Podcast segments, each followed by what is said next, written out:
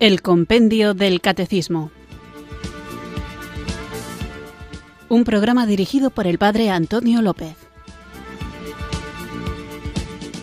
Muy buenas tardes, queridos oyentes de Radio María. Recibido un cariñoso saludo desde Irurzun, en Navarra, quienes sintonizáis una tarde más esta emisora de la Virgen, esta radio que cambia vidas, Radio María, para sintonizar el programa El Compendio del Catecismo nuestra cita diaria con la formación católica en la que guiados por el libro del compendio del catecismo vamos profundizando y conociendo mejor nuestra fe, esta fe que nos salva y que obedientes a ella no solo tenemos que conocerla, sino que vivirla, compartirla y cuando toca hacerlo también defenderla. Es importantísimo que estemos formados.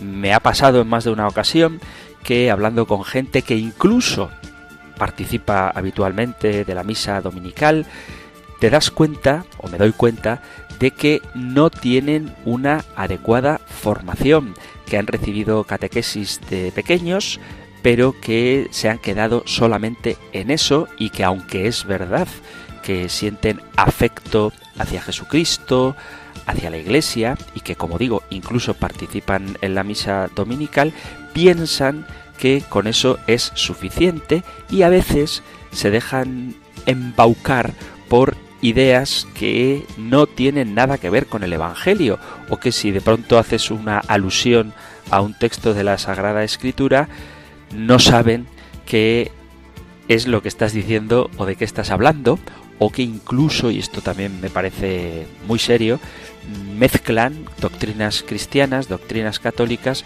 con otras cosas que son incompatibles con la fe católica. Uno no puede creer en el don del Espíritu Santo, uno no puede creer en la divina providencia y luego estar invocando a los espíritus para que quiten las malas energías de su casa o echar, qué sé yo, incienso o saumerio para que las malas vibraciones desaparezcan. Si uno confía en la divina providencia, luego no puede eh, pretender que los astros o los horóscopos, los astros o los pozos del café, que me da igual una cosa que la otra, le digan cómo va a ser su futuro o creer en la resurrección de Cristo y por ende en nuestra propia resurrección y a la vez hablar de su futura reencarnación. Quizá os parezca un poco raro esto, pero a poco que habléis con gente que tenéis cerca, espero que ninguno de los oyentes de Radio María sea de estos que mezclan las cosas, pues os daréis cuenta de que lo que digo no es ninguna exageración. Y cuando digo lo de que los oyentes de Radio María no mezclan las cosas, no es porque piense que son mejores los oyentes de Radio María, que somos mejores quienes escuchamos Radio María que quienes no lo hacen, pero lo que sí que puedo afirmar sin temor a equivocarme es que quienes oyen Radio María están mejor formados. Luego la vida moral de cada uno, pues que el Señor le sostenga, le apoye, le dé coherencia, fuerza y gracia suficiente para vivir conforme al Evangelio. Pero una de las cosas que nos ayudan a vivir conforme al Evangelio es la formación, porque hay muchísimas personas que con buena intención andan erradas porque tienen mala formación. Cuando uno tiene buena formación, enseguida sabe distinguir qué doctrinas son acordes con la verdad revelada y cuáles son inventadas. En más de una ocasión, en las preguntas que vosotros enviáis al programa, hacéis alusión a cosas que algún sacerdote ha hecho que os suenan un poquito raras o que algún presunto teólogo ha dicho que parece que no encaja con lo que vosotros conocéis y si tuviéramos todos una buena formación, nada de esto nos sorprendería y podríamos, en primer lugar, detectar cuáles son esas cosas que no son compatibles con el Evangelio y, en segundo lugar, de manera discreta, prudente, llena de caridad y sin imponer nada a nadie, pero proponiendo con claridad el Evangelio, corregir a quien está enseñando cosas distintas de las que la propia Sagrada Escritura, la tradición de la Iglesia y el Magisterio nos ofrecen. No se trata de que vayamos buscando por ahí herejes, no es nuestra tarea, pero sí se trata de estar pertrechados con las herramientas necesarias para no dejarnos engañar. Repito, sin juzgar la voluntad, la intención de aquel que enseña errores. Las intenciones solamente las puede juzgar Dios, pero sí sabiendo distinguir el error para no dejarnos arrastrar por él. Y por eso es muy importante la formación. Te puede caer bien alguien, te puede parecer extremadamente simpático, puedes pensar que tiene una forma de hablar súper atractiva, pero hay que ir más allá de la simpatía y de la atracción para ver el contenido de aquello que está diciendo. Si alguien te ofrece un alimento insano envuelto de una manera adecuada, es muy fácil que te dejes engañar y te lo acabes comiendo como si estuvieses deleitándote con un producto extremadamente nutritivo. Pero alguien que sepa un poquito de nutrición no simplemente se fijan en el voltorio, sino que además va a esa pegatina de valores nutricionales y enseguida sabe distinguir si lo que está a punto de comprar es conveniente o no para su organismo. Bueno, pues algo así pasa también con las doctrinas. Existe comida chatarra y existen doctrinas chatarras. Existen comidas sanas y existen doctrinas sanas y solamente quien está preparado es capaz de distinguir unas de las otras. Repito, no porque nos creamos mejores, sino porque queremos ser mejores, no porque creamos que estamos en posesión de la verdad, sino porque nos sabemos sometidos a la verdad y por eso tenemos que procurar conocerla. Y quien nos la muestra, quien nos lleva al conocimiento de esta verdad plena, es el Espíritu Santo. Así que ahora juntos invoquémosle con fe.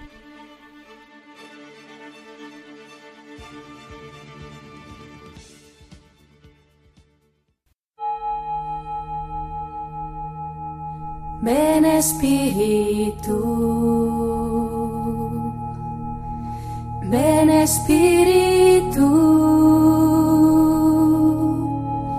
ven Espíritu.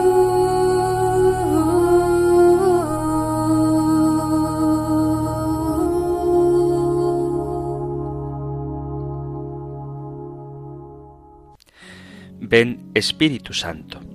Ven a sanar ese mundo de mis emociones. Mira ese dolor que a veces me carcome el alma y sánalo. A veces sufro por el amor que no me dan, por las desilusiones, por las agresiones ajenas, porque a veces no me comprenden, porque no puedo comunicarme bien con alguien, porque no me agradecen o no tienen en cuenta mis esfuerzos. No dejes que esos sentimientos me dominen y me quiten la alegría. Ven, Espíritu Santo, toca esas necesidades insatisfechas con tu amor, para que yo no dependa tanto del afecto de los demás. Enséñame a gozar de tu ternura divina, Espíritu de amor, para que mi corazón sea más libre. No dejes que me vuelva esclavo de mis sensaciones y sentimientos que me abruman. Enséñame a disfrutar de tu amor en cada momento, para que la alegría ilumine mi rostro.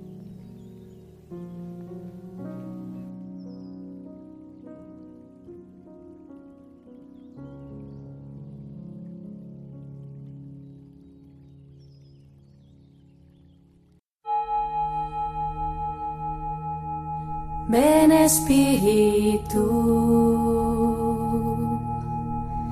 ven Espíritu, ven Espíritu.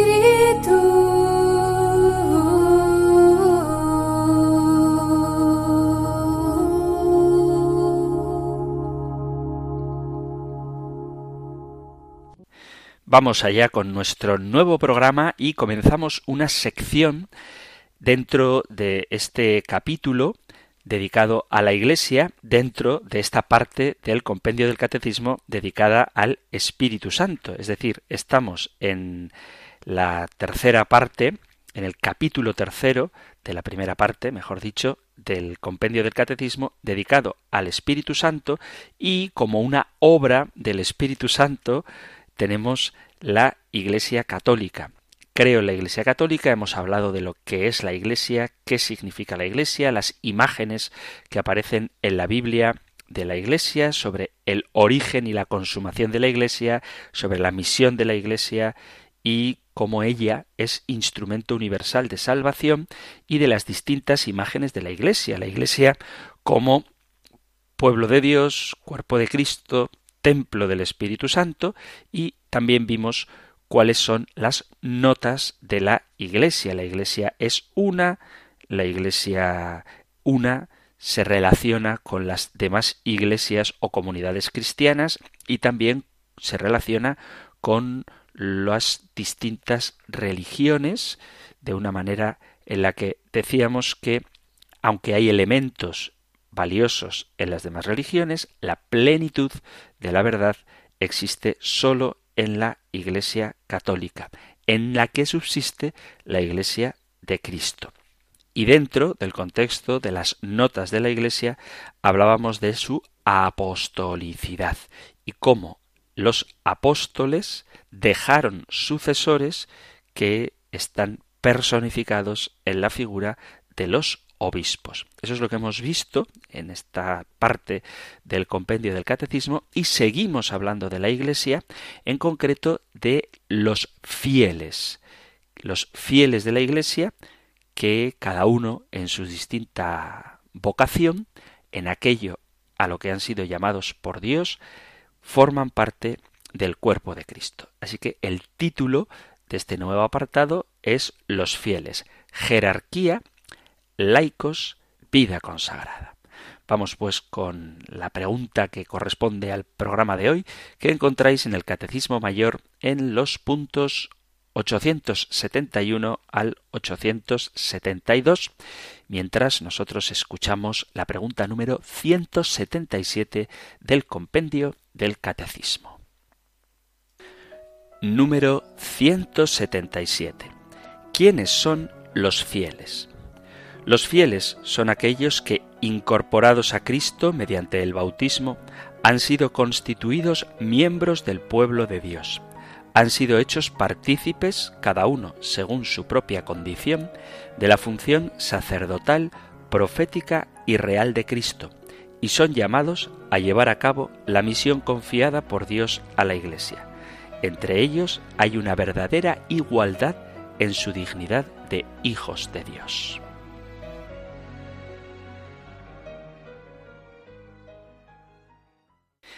Antes de ver así en un sentido teológico la respuesta a esta pregunta, quiénes son los fieles, me gustaría destacar una idea que ojalá que nos quede a todos muy clara y para esto me voy a basar en el principio de autoridad del Papa Francisco. Es decir, que lo que digo ahora lo dice también el Papa y lo han dicho todos los papas y la Iglesia lo vive con intensidad. ¿Cuál es esta verdad que ojalá que sea clarísima para todos nosotros?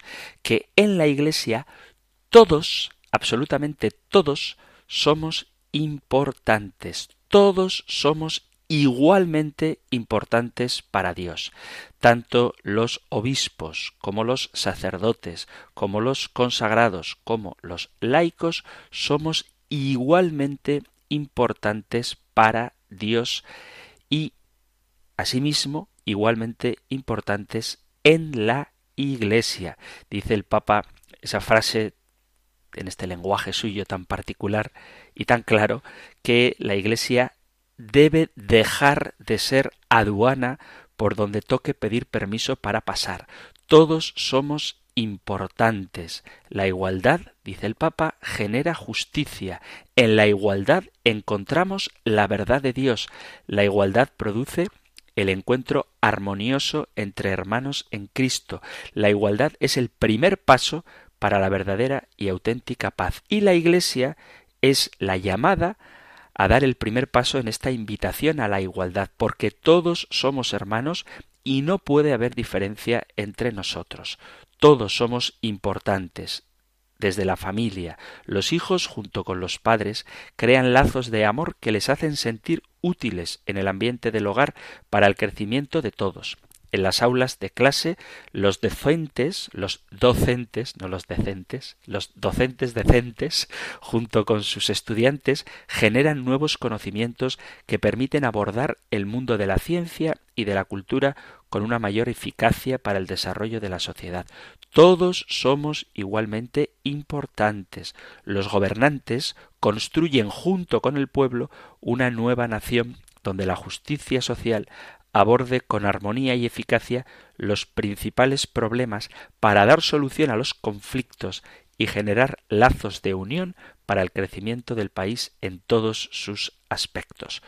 Todos somos importantes, los empresarios junto con sus empleados, creando conciencia de igualdad y sentido de pertenencia por la empresa. Así lograrán que el patrimonio crezca y beneficie a todos por igual. Si la empresa crece, los empleados y sus familias crecen y los patrones y empresarios crecerán también. Todos somos importantes en la Iglesia, los obispos junto con los sacerdotes, los superiores religiosos junto con sus hermanos de comunidad, los formadores junto con los seminaristas, las superioras del convento junto con las hermanas, damos ejemplo de unidad y fraternidad a una sociedad que fácilmente se degenera cada día por las diferencias a la hora de entender lo que es el poder y que degeneran las relaciones diarias entre los hermanos. Diferencias que podrían empañar los criterios de justicia e igualdad que nos ha dado el Evangelio. Por eso, la Iglesia es la primera llamada a generar sentido en estos criterios de igualdad. Todos somos iguales, dice el Papa Francisco, hay de los religiosos, sacerdotes y consagrados que viven con cara de estampita. Todos somos pecadores, todos cometemos errores, y por ello debemos vernos todos como iguales en un mundo, dice el Papa Francisco, donde sólo la misericordia de Dios puede darnos la liberación de tantos prejuicios que nos alejan de la igualdad proclamada por el Evangelio. Todos somos iguales a los ojos de Dios. Termina así la respuesta de la pregunta 177 del compendio del Catecismo, que entre todos hay una verdadera igualdad en su dignidad de hijos de Dios. No importa la posición que tengas dentro de la Iglesia. Lo importante es lo que tú haces y que lo que haces lo hagas para Dios y en beneficio de su obra, que es la Iglesia, en beneficio de la propagación del Evangelio. Dice San Pablo en el capítulo 12 de la primera carta a los Corintios, ahora bien, hay diversidad de carismas, pero el Espíritu Santo es el mismo. Hay diversidad de ministerios, pero el Señor es el mismo. Y hay diversidad de operaciones, pero un solo Dios que hace todas las cosas en todos.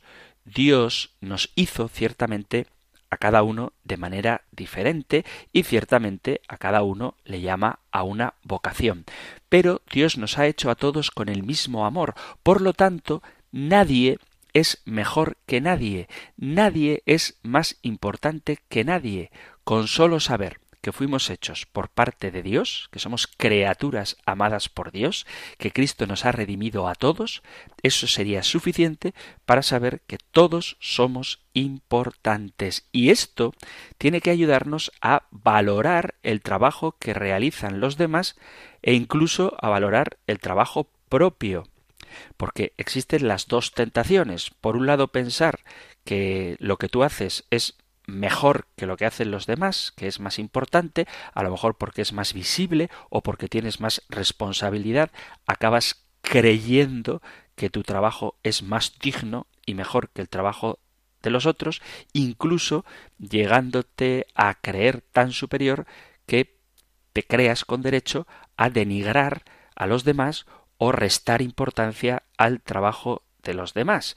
Esa es una tentación. Y la otra tentación es la de minusvalorar, menospreciar tu propio trabajo, tu propia posición en la Iglesia. Esto es algo que tenemos que evitar. Tan faltar a la verdad es creer que tu posición en la Iglesia te hace más cristiano o mejor cristiano simplemente por el servicio que desempeñas, como pensar que tu posición en la Iglesia es poco valioso simplemente porque la función que desempeñas sea más modesta, más discreta o más fácil de realizar. Eso no es correcto.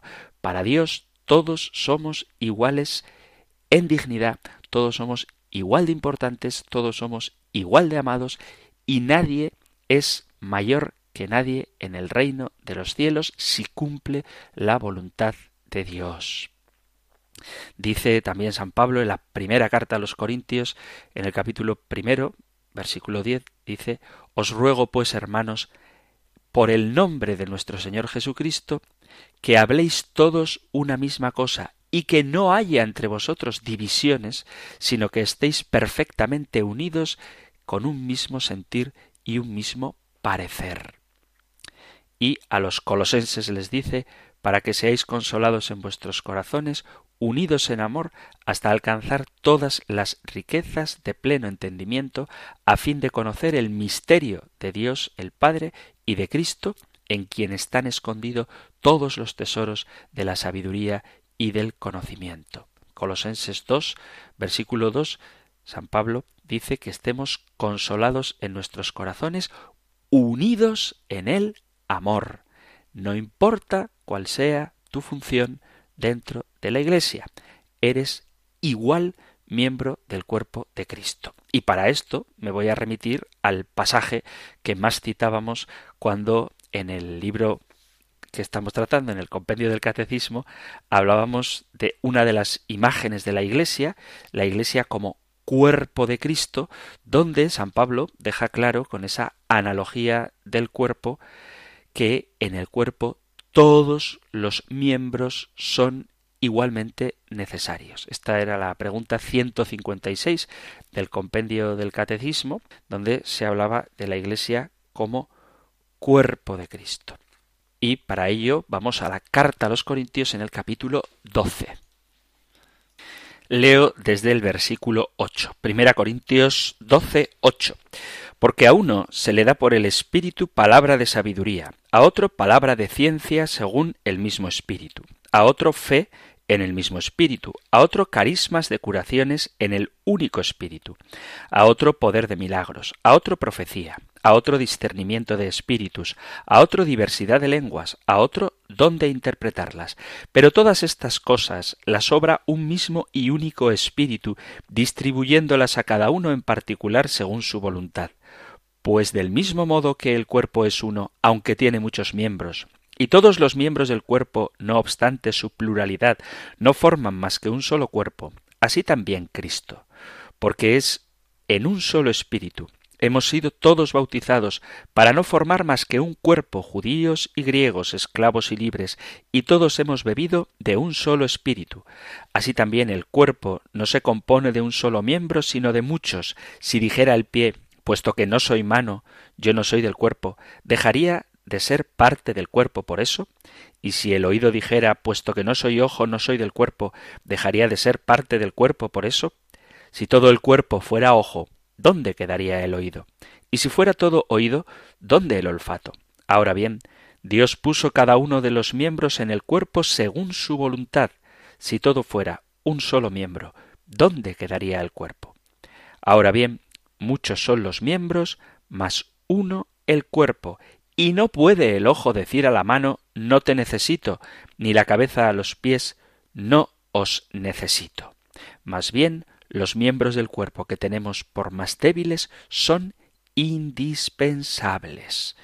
Y continúa con esta analogía del cuerpo, donde deja clara que en la Iglesia todos somos importantes. Absolutamente todos los miembros del cuerpo de Cristo somos importantes, nos necesitamos los unos a los otros y hemos recibido del mismo Espíritu Santo un carisma diferente. Vamos a hacer ahora una pequeña pausa musical con una canción clásica, un canto de entrada que seguramente todos conocéis, así mientras lo escucháis, si queréis podéis cantarlo y además tiene mucho que ver con esto que estamos hablando, de que en la Iglesia todos somos un solo cuerpo, un pueblo que en la Pascua nació y que tenemos que evangelizar, que esa es nuestra tarea fundamental como bautizados. Vivir el Evangelio que implica necesariamente comunicarlo.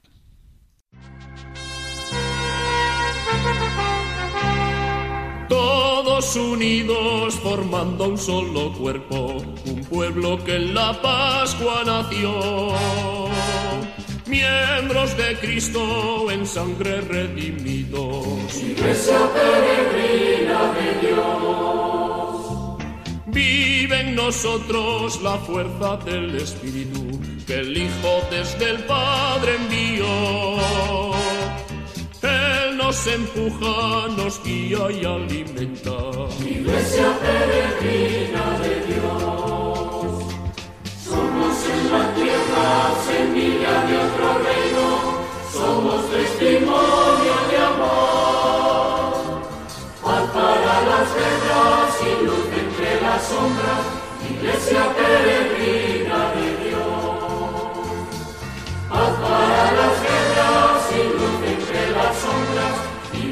peregrina de Dios.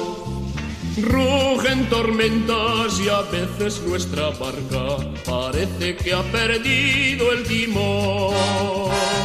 Miras con miedo, no tienes confianza. Iglesia peregrina de Dios. Una esperanza nos llena de alegría, presencia que el Señor prometió. Vamos cantando, Él viene con nosotros. Iglesia peregrina de Dios. Somos en la tierra semilla de otro reino. Somos testimonio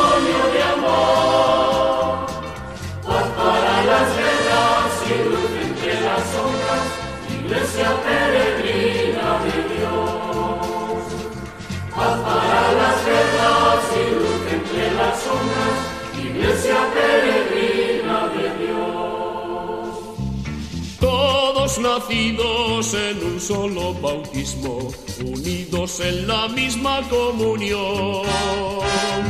Todos viviendo en una misma casa. Iglesia peregrina de Dios.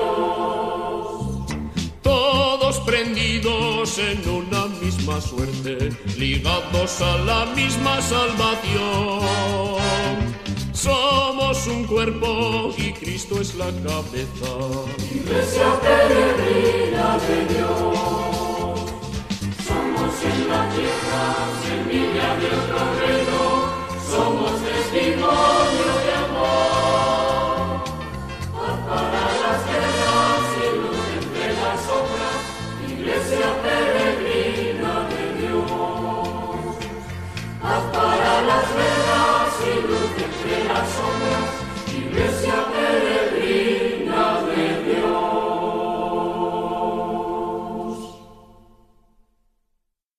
Estás en Radio María escuchando el programa El Compendio del Catecismo, nuestra cita diaria con la formación católica, aquí en la emisora de la Virgen, en Radio María, todos los días de lunes a viernes de 4 a 5 de la tarde y hoy estamos tratando la pregunta número 177, que es la primera de una nueva sección, los fieles, jerarquía, laicos, vida consagrada y en concreto la pregunta plantea quiénes son los fieles. Los fieles son aquellos que, incorporados a Cristo mediante el bautismo, han sido constituidos miembros del pueblo de Dios y cada uno, según su propia condición, es partícipe de la función de sacerdote, de profeta y de rey del mismo Cristo y estamos llevados estamos llamados a llevar a cabo la misión confiada por Dios a la Iglesia. Entre ellos, entre los fieles, hay una verdadera igualdad en su dignidad de hijos de Dios. Y precisamente de esta igualdad en la dignidad es de lo que venimos hablando en el programa hasta ahora. Así que continuamos viendo quiénes son los fieles. Al hablar de fieles, por lo tanto, nos referimos a todos los bautizados. Es verdad que alguno podría decirme que como que todos somos iguales si hay muchas diferencias entre unos y otros. Bueno, vamos a tratar de ver en el programa de hoy quiénes son los fieles en el sentido general y luego poco a poco a lo largo de los distintos programas iremos viendo las particulares vocaciones de cada uno de estos fieles, los sacerdotes, los religiosos y los laicos. En el Concilio Vaticano II se puso énfasis en subrayar que la Iglesia, y cuando hablamos de la Iglesia me refiero al pueblo de Dios, al todo entero pueblo de Dios, es un pueblo mesiánico y todos bautizados tenemos una vocación sacerdotal. Nuestro Señor Jesús, que el Padre santificó y envió al mundo, ha hecho partícipe a todo su cuerpo místico de aquella unción con la cual él ha sido ungido. En ese cuerpo, en efecto, todos los fieles forman un sacerdocio santo y real, y esto no es algo nuevo. Ya en el siglo IV, San Ambrosio decía que todos los hijos de la Iglesia son sacerdotes. Y la Lumen Gentium del Concilio Vaticano II dice, en efecto, no habiendo sido regenerados los que creen en Cristo por una semilla corruptible, sino por una incorruptible, por la gloria de Dios vivo, ni tampoco por la carne, sino por el agua y el Espíritu Santo, constituyen una estirpe elegida, un sacerdocio real, nación santa, un pueblo adquirido para la salvación. Aquello que en un tiempo no era ni siquiera pueblo, ahora es pueblo de Dios. Y esto lo dice también el apóstol Pedro en la primera carta, capítulo 2, a partir del versículo 9. Por el bautismo, los creyentes son consagrados a Dios y hechos partícipes del único sacerdocio de Cristo, muertos y resucitados en Cristo a una vida nueva. Todos los bautizados tenemos la condición de fieles cristianos que es algo propio de nuestra identidad y no tiene nada que ver la función que realizamos dentro del cuerpo de Cristo con esta vocación. Es decir, que sea cual sea nuestra vocación específica, todos somos uno en Cristo Jesús. Y dice el compendio del catecismo, y toma esto de la Lumen Gentium y del derecho canónico, dice, son fieles cristianos quienes, incorporados a Cristo por el bautismo, se integran en el pueblo de Dios y hechos partícipes por esta razón de la manera que le corresponde de la función sacerdotal, profética y real de Cristo, cada uno según su propia condición, son llamados a desempeñar la misión cuyo cumplimiento Dios encomendó a la Iglesia en el mundo. Por tanto, esta comunión nos convierte en fieles. Y ojo, cuando hablamos de fieles, no hay que entender la palabra fieles en un sentido ordinario. Cuando nosotros decimos fieles, la palabra latina sería cristifideles, o sea, fieles de Cristo, que participamos todos, presbíteros y laicos, de Cristo. Y por eso, entre nosotros, hay una relación de igualdad y de fraternidad. Común es la dignidad de los miembros del pueblo de Dios por nuestra regeneración en Cristo. Común la gracia que todos recibimos de ser hijos de Dios y común la vocación a la santidad a la que todos somos llamados. Todos los que componemos el pueblo de Dios somos miembros activos de la Iglesia, porque Cristo, cuando confía su misión a la Iglesia, se la da a todos los fieles. Todos somos corresponsables en el mandato de Jesucristo.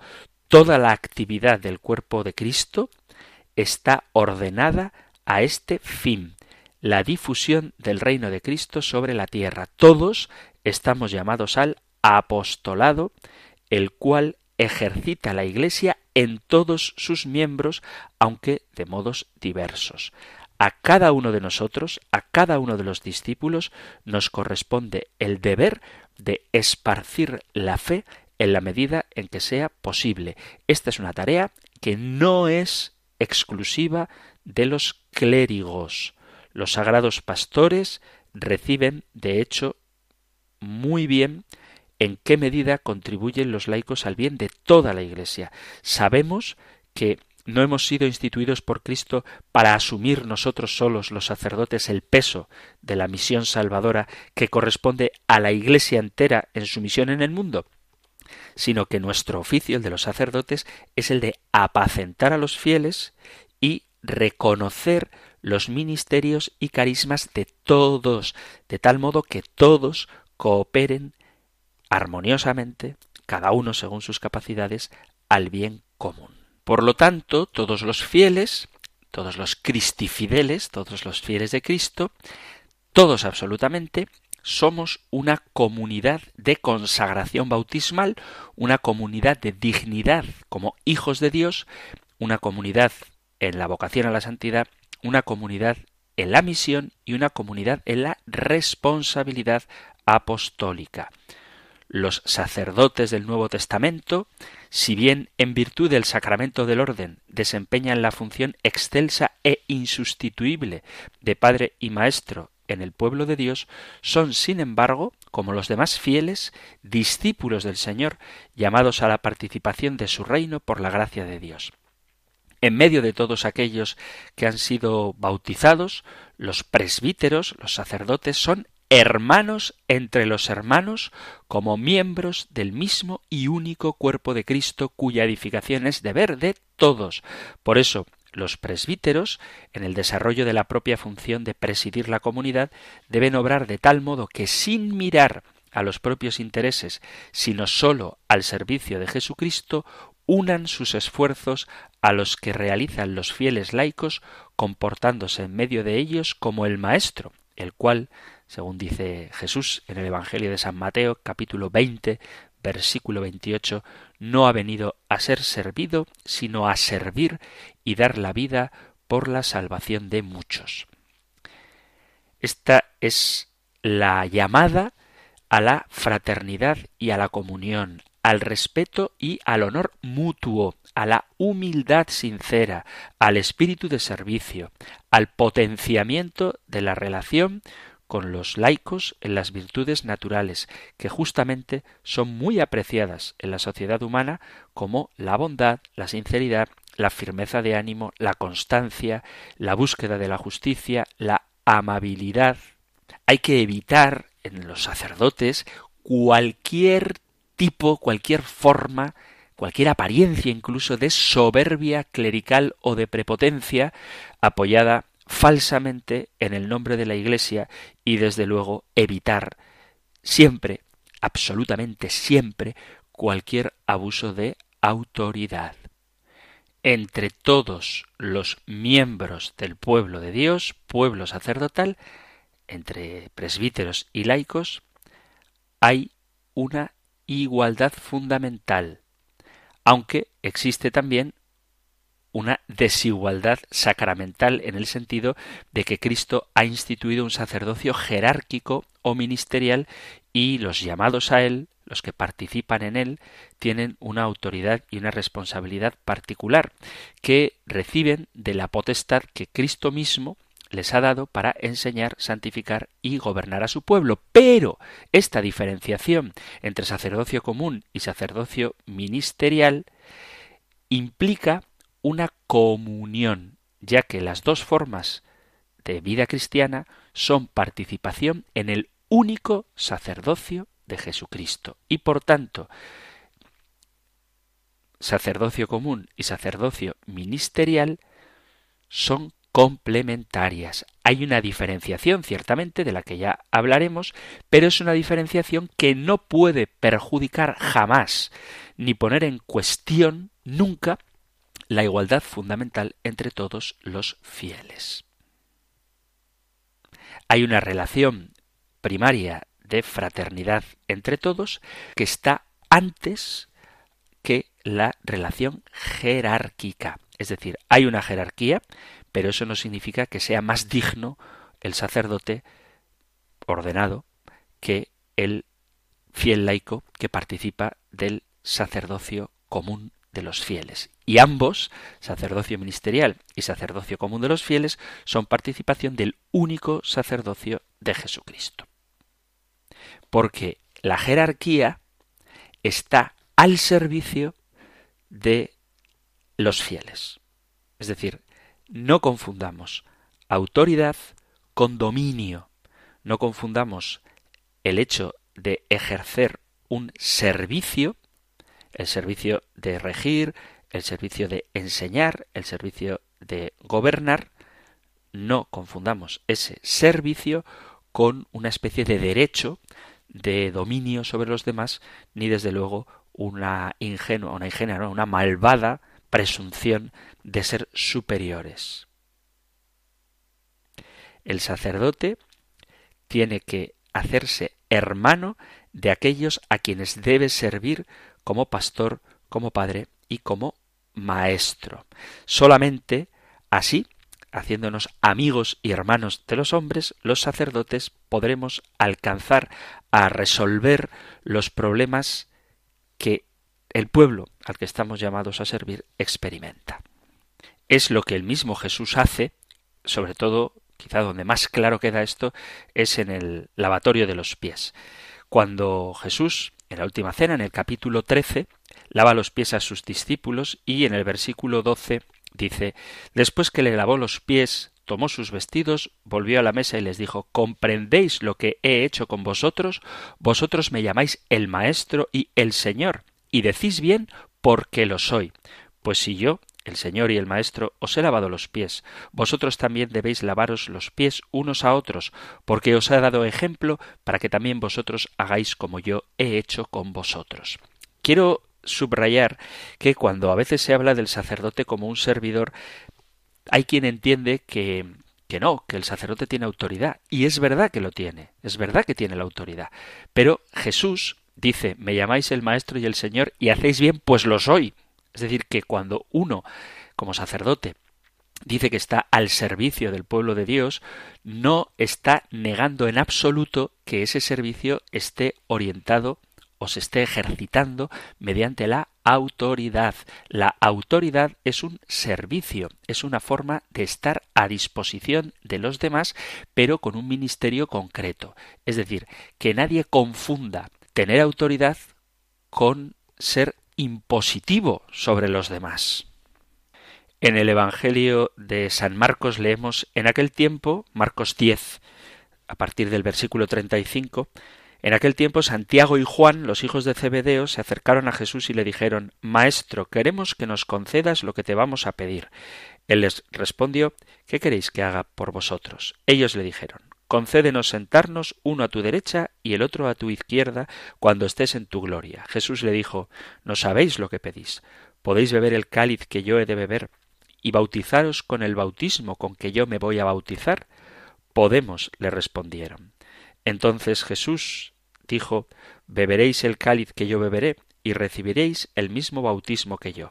En cuanto a sentarse a mi derecha o a mi izquierda, no me toca a mí concederlo, sino que esos puestos son para quienes han sido destinados. Los otros diez que habían oído a Santiago y Juan se indignaron contra ellos. Jesús los llamó y les dijo vosotros sabéis que aquellos a quienes se considera gobernantes dominan a las naciones como si fueran sus dueños, y los poderosos les hacen sentir su autoridad. No sea así entre vosotros. Al contrario, el que quiera ser grande, que se haga servidor, y el que quiera ser el primero, que se haga esclavo de todos, porque lo mismo que el Hijo del Hombre no ha venido para ser servido, sino para servir y dar su vida en rescate por muchos. Existe pero entre sacerdotes y también entre laicos, esa tensión constante de querer que nuestras decisiones se hagan siempre dogma, que la ambición de poder es una parte de esas tensiones, esas inclinaciones que todos sentimos y enseguida, repito, sacerdotes, pero también laicos, estamos hablando precisamente de la igualdad de todos los bautizados, pues igualdad en la dignidad, pero también igualdad en la debilidad, pues digo eso, que enseguida cuando a alguien se le da un poquito de autoridad, enseguida puede tender a creerse más grande, a querer influir e incluso a, abusar de la autoridad que tiene. Y Jesús nos da las claves para orientar nuestro corazón y evitar estas tentaciones. ¿Quién no busca mejores puestos? Ya si vas a un concierto, pues lo que quieres es estar en, primera fila para ver bien, ¿verdad? Si vamos a, a aparcar, pues queremos aparcar en el mejor sitio y a veces se suceden disputas, riñas muy violentas en ocasiones, simplemente por algo tan tonto como que ese puesto era mío, yo lo vi antes que tú. Jesús entiende que la petición que le hacen los apóstoles de sentarse uno a su derecha y otro a su izquierda, pues es muy humana, pero Jesús también les dice que referido al reino de los cielos, no saben lo que piden. Sentarse a la derecha de Cristo es estar con Él en el cielo. Y eso implica dar la vida.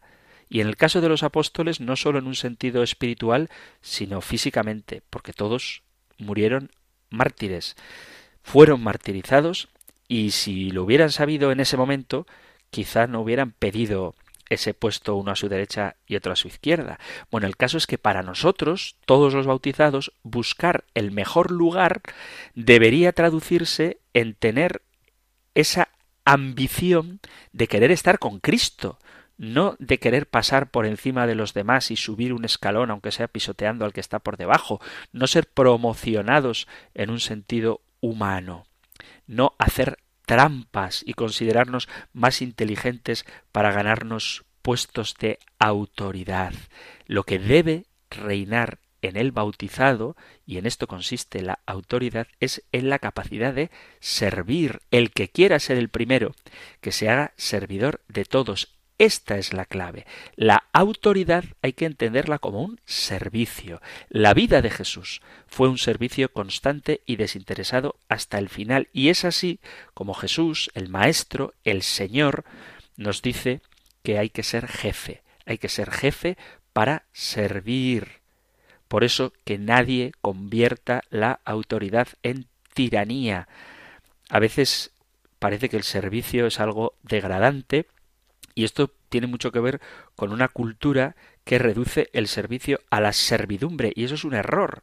Servir significa ofrecer lo mejor de uno mismo a los demás. Servir es estar disponible para los demás. Servir es dar lo mejor de mí en mi trabajo, en mi familia, en mi parroquia, en mi comunidad, en mi colegio, en mi grupo de amigos, en todas partes. Ser servidor de todos es un plan de vida muy útil.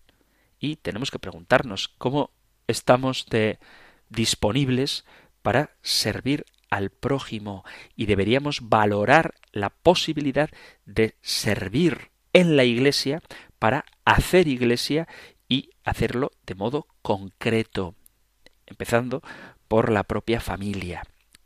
Por eso la autoridad del sacerdote es una autoridad que se expresa en el servicio según el ministerio que le es propio, que es regir, enseñar y santificar.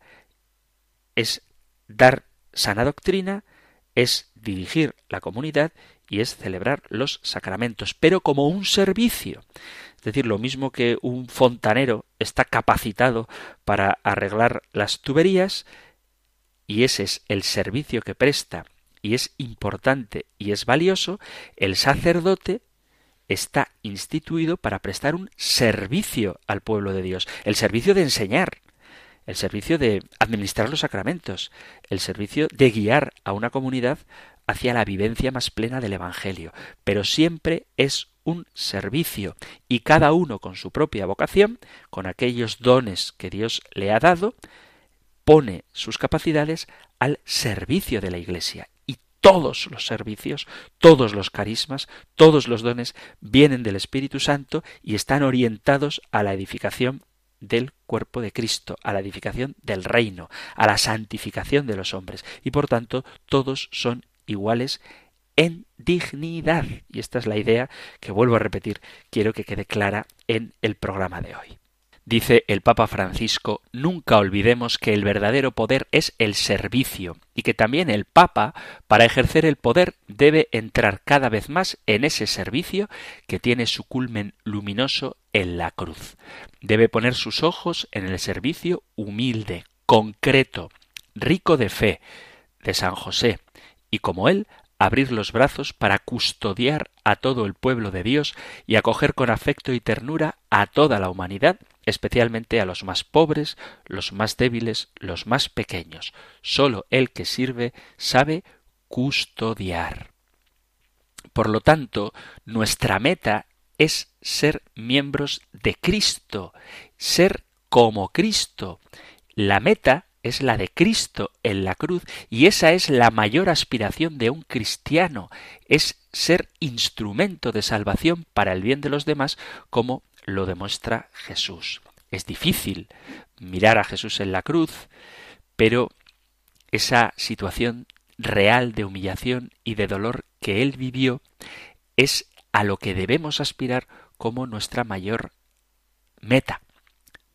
Así como la definición de éxito para el mundo es, qué sé yo, ganar un trofeo, el proyecto del cristiano es ser imágenes de Jesucristo. Y en la Iglesia todos tenemos la misma dignidad en tanto en cuanto que somos convocados a participar de Cristo. Tenemos que recuperar el significado de lo que es el éxito en un cristiano y de lo que significa también ser iglesia. Ser cristiano no es un motivo para alimentar el ego, ni desde luego para creernos ni más ni mejores que los demás, sino que ser cristiano es sentirnos impulsados a dar la vida gota a gota al servicio de los demás, salir al mundo y trabajar incansablemente por la propagación del reino de Dios.